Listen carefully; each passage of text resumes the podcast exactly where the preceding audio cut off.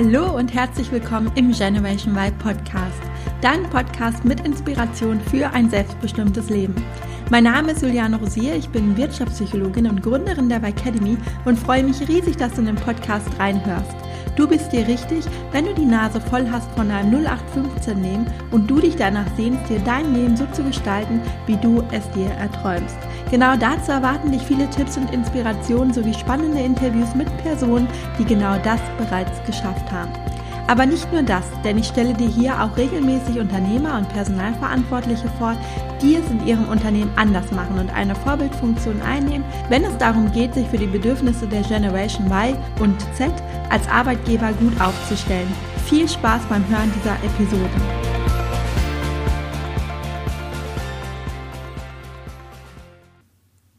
In der heutigen Folge geht es um das Thema Emotionen. Ein Thema, das wichtiger denn je ist und an Bedeutung in den kommenden Jahren noch zunehmen wird. Warum? Ganz einfach deshalb, weil die emotionale Intelligenz gerade in Zeiten von KI, also künstlicher Intelligenz, zu einem ganz entscheidenden Wettbewerbsvorteil wird und es auch für unsere Gesundheit von essentieller Bedeutung ist, Emotionen zulassen zu können. Doch gerade das fällt vielen von uns schwer. Kein Wunder, denn wir lernen eigentlich ja schon von klein auf unsere Emotionen zu unterdrücken. Wir haben bestimmt alle schon einmal den Spruch gehört, ein Indianer kennt keinen Schmerz, der unseren Umgang mit Emotionen ziemlich auf den Kopf trifft. Emotionen zu zeigen galt lange Zeit als uncool. Gerade bei uns Frauen hieß es dann schnell, ach, die hat doch ihre Tage oder dass wir zickig sind. Ich glaube, das kommt daher, dass wir unsere Emotionen so lange unterdrücken, bis wir das nicht mehr können und es einfach aus uns herausplatzt. Und das dann tatsächlich eher nach Drama Queen aussieht, weil wir scheinbar aus einer Mücke einen Elefanten machen. Obwohl die Ursache natürlich viel tiefer liegt und wir meistens nicht wegen der Kleinigkeit jetzt aus der Haut fahren, sondern einfach so lange den Mund gehalten haben. Auch ich selbst habe lange Zeit gedacht, dass wenn ich im Job keine Emotionen zeige und ernst bin, viel seriöser und kompetenter wirke und letztendlich auch bin. Dass das Gegenteil der Fall ist, wurde mir eigentlich erst viel später bewusst, zu einem Zeitpunkt, als ich das Gefühl hatte, dass irgendwie die Menschlichkeit in der Arbeitswelt verloren gegangen ist. Und ich habe den Eindruck, dass es vielen von uns so geht und sie sich danach sehnen, dass diese Menschlichkeit zurückkommt. Doch wo soll auch Menschlichkeit da sein, wenn jeder seine Emotionen unterdrückt? Denn Emotionen zu zeigen, macht ja Menschlichkeit schließlich aus. Hier beißt sich also die Katze in den eigenen Schwanz. Und gerade in den letzten Jahren sollten wir gesehen haben, dass es auch nicht länger funktioniert. So steigen die Zahlen der an Depressionen und Burnout erkrankten Menschen immer weiter an und es ist einfach ungesund, seine Emotionen wegzudrücken. Ich habe dazu vor einiger Zeit eine Rede von jemandem gesehen, der unter Depressionen leidet, und er hat davon berichtet, wie schwer es ist, mit jemandem überhaupt darüber zu reden, weil man schnell als schwach abgestempelt wird, wenn man über seine Gefühle spricht oder sie zeigt. Weltweit leiden übrigens über 350 Millionen Menschen an Depressionen und es ist demnach nichts, was man einfach unter den Tisch kehren kann und sollte. Und deshalb ist es auch wichtig, dass die Betroffenen das Gefühl haben, darüber reden zu können. Und Emotionen zu zeigen ist nicht uncool, sondern eigentlich ist das Gegenteil der Fall. Denn Emotionen zu zeigen heißt Stärke zu zeigen. Der Begriff der emotionalen Intelligenz trifft es da ganz gut.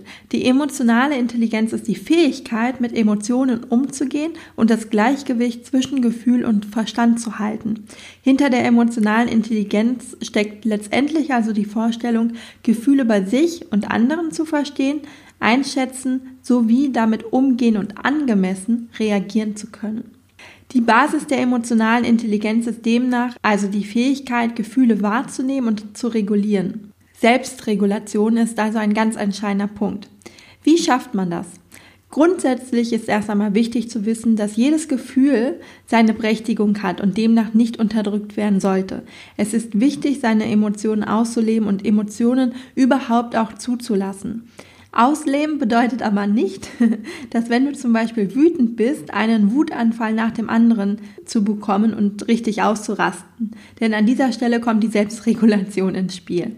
Bleiben wir bei dem Beispiel Wut. Wenn du zum Beispiel wütend wirst, halte kurz inne und nimm deine Wut bewusst wahr und widme ihr zwei bis drei Minuten deiner Zeit. Erlaube dir in diesem Moment voll und ganz wütend zu sein und beobachte deine Wut. Was macht dich wütend? Wo nimmst du dieses Gefühl in deinem Körper wahr? Und du wirst sehen, wenn du dich deiner Wut widmest und ihr wirklich erlaubst, für einen Moment da zu sein, dass sie ganz von alleine wieder schwächer wird. Und das ist der Zeitpunkt, wo es für dich auch an der Zeit ist, sich von deiner Wut zu verabschieden und nicht in ihr zu verharren. Denn vielleicht kennst du das auch von dir oder hast es schon einmal bei jemand anderen beobachtet, dass wir mit unseren Emotionen gerne zwei Sachen machen. Entweder wir drücken die Emotionen komplett weg und erlauben uns gar nicht, sie zu haben und sie zu fühlen. Oft zeigt sich das darin, dass wir sie im schlimmsten Fall mit Essen, Alkohol oder anderen Suchtmitteln versuchen zu betäuben. Oder aber wir steigern uns komplett in die Emotion hinein und verharren in ihr. In dem Moment wollen wir wütend sein und denken bewusst immer wieder an die Situation, die uns in Rage bringt. Wir steigern uns förmlich hinein und wollen es gar nicht anders. Dasselbe kannst du auch bei Menschen übrigens beobachten, die in der Opferrolle gefangen sind. Du kennst vielleicht auch Menschen, denen irgendetwas Ungerechtes oder Schlimmes in ihrem Leben widerfahren ist und sich selbst als Opfer betrachten und ihr ganzes Leben in dieser Opferrolle verbringen. Das Problem ist, das bringt diese Menschen natürlich nicht weiter, aber sie wollen es eben auch gar nicht verändern. Und das ist das Schlimme eigentlich an der Situation. Denn wenn wir mal ehrlich sind, ist es natürlich viel leichter, ein Opfer zu sein, denn in dem Moment kann ich die Schuld einfach von mir weisen und kann die Selbstverantwortung abgeben. Und in dem Moment, wo ich die Schuld jemand anderen geben kann, muss ich mich selbst natürlich auch nicht verändern. Und deswegen ist es so schön bequem, in der Opferrolle zu sein. Beides sind aber tatsächlich die falschen Wege. Denn wenn du versuchst, die Emotion dauerhaft wegzudrücken, wird sie sich früher oder später einen Weg suchen, dich auf sich aufmerksam zu machen, denn Emotionen haben ja einen Sinn und möchten dir etwas mitteilen und haben auch immer etwas mit dir selbst zu tun. Und sie haben natürlich auch eine Berechtigung, da zu sein. Wenn du zum Beispiel wütend auf deinen Arbeitskollegen bist, weil er sich schon wieder in den Vordergrund stellt, kann es sein, dass deine Wut dich daran erinnern möchte, dass du dich selbst nicht immer hinten anstellen und auch mal für deine Bedürfnisse einstehen sollst. Wenn du die Emotion jetzt aber immer wegdrückst, ist das nicht gesund und die Emotion wird sich einen anderen Weg suchen, sich dir mitzuteilen. Vielleicht in Form von Bauchschmerzen, Rückenbeschwerden oder im schlimmsten Fall eines Burnouts.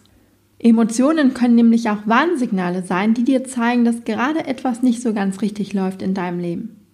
Wenn du auf der anderen Seite dich in die Emotionen aber hineinsteigerst, ist auch das nicht gesund, denn dein Körper kann nicht unterscheiden, ob du die Emotionen gerade wirklich erlebst oder ob du dich nur gedanklich in die Emotionen hineinversetzt.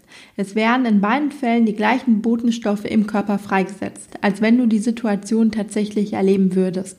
Versetzt du dich gedanklich also immer und immer wieder in eine Situation hinein, die dich ängstigt oder wütend macht, werden immer und immer wieder Stresshormone freigesetzt.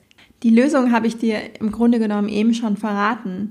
Der goldene Mittelweg ist wie immer der richtige. Nimm deine Emotionen wahr, schau ganz genau hin, warum du diese Emotionen gerade empfindest und was die Ursache ist. Und erlaube die Emotion einfach da zu sein, aber verabschiede dich auch nach ein paar Minuten von ihr. Lass die Emotion los und verharre nicht in ihr. Das ist ganz, ganz wichtig. Und du kannst es auch gerne mal üben, wenn du heute oder in den nächsten Tagen merkst, dass eine Emotion hochkommt, die du normalerweise wegdrücken würdest, dann nimm dir bewusst mal zwei, drei Minuten Zeit und schau hin. Und umso öfter du das machst, umso bewusster kannst du letztendlich auch mit deinen Emotionen umgehen und deine Emotionen steuern und regulieren. Und dann kannst du eben auch einen gesunden Weg finden, mit ihnen umzugehen. Studien zeigen übrigens, dass 80 Prozent deines Erfolges sowohl im Privat- als auch im Berufsleben von deiner emotionalen Intelligenz abhängt. Von daher lohnt es sich auf jeden Fall genauer hinzuschauen und deine emotionale Intelligenz zu stärken. Und trainieren kannst du sie eben dadurch, dass du deine eigenen Emotionen beobachtest und verstehen lernst und vor allem auch dein daraus resultierendes Verhalten steuern kannst. Und im nächsten Schritt kannst du dann versuchen, dich immer mehr in die Perspektive deiner Menschen im direkten Umfeld hineinzuversetzen, denn damit trainierst du automatisch deine Empathie, die sehr eng mit der emotionalen Intelligenz verknüpft ist. Viel Erfolg dabei! Vielen Dank fürs Zuhören und dass du in den Generation Y Podcast reingehört hast. Ich hoffe, dir hat die Folge gefallen und du konntest die ein oder andere Inspiration für dich mitnehmen. Wenn du weitere Anregungen dazu möchtest, wie du in deinem Job zufriedener und vor allem selbstbestimmter werden kannst, dann abonniere gerne meinen Podcast oder folge mir auf Instagram. Und falls du selbst noch auf der Suche bist nach einem Beruf, der dich wirklich erfüllt und der richtig gut zu dir passt, dann hole dir auf meiner Website www.julianerosier.de meinen Erfolgsplan für deine berufliche Neuorientierung. Bis zum nächsten Mal, deine Juliane.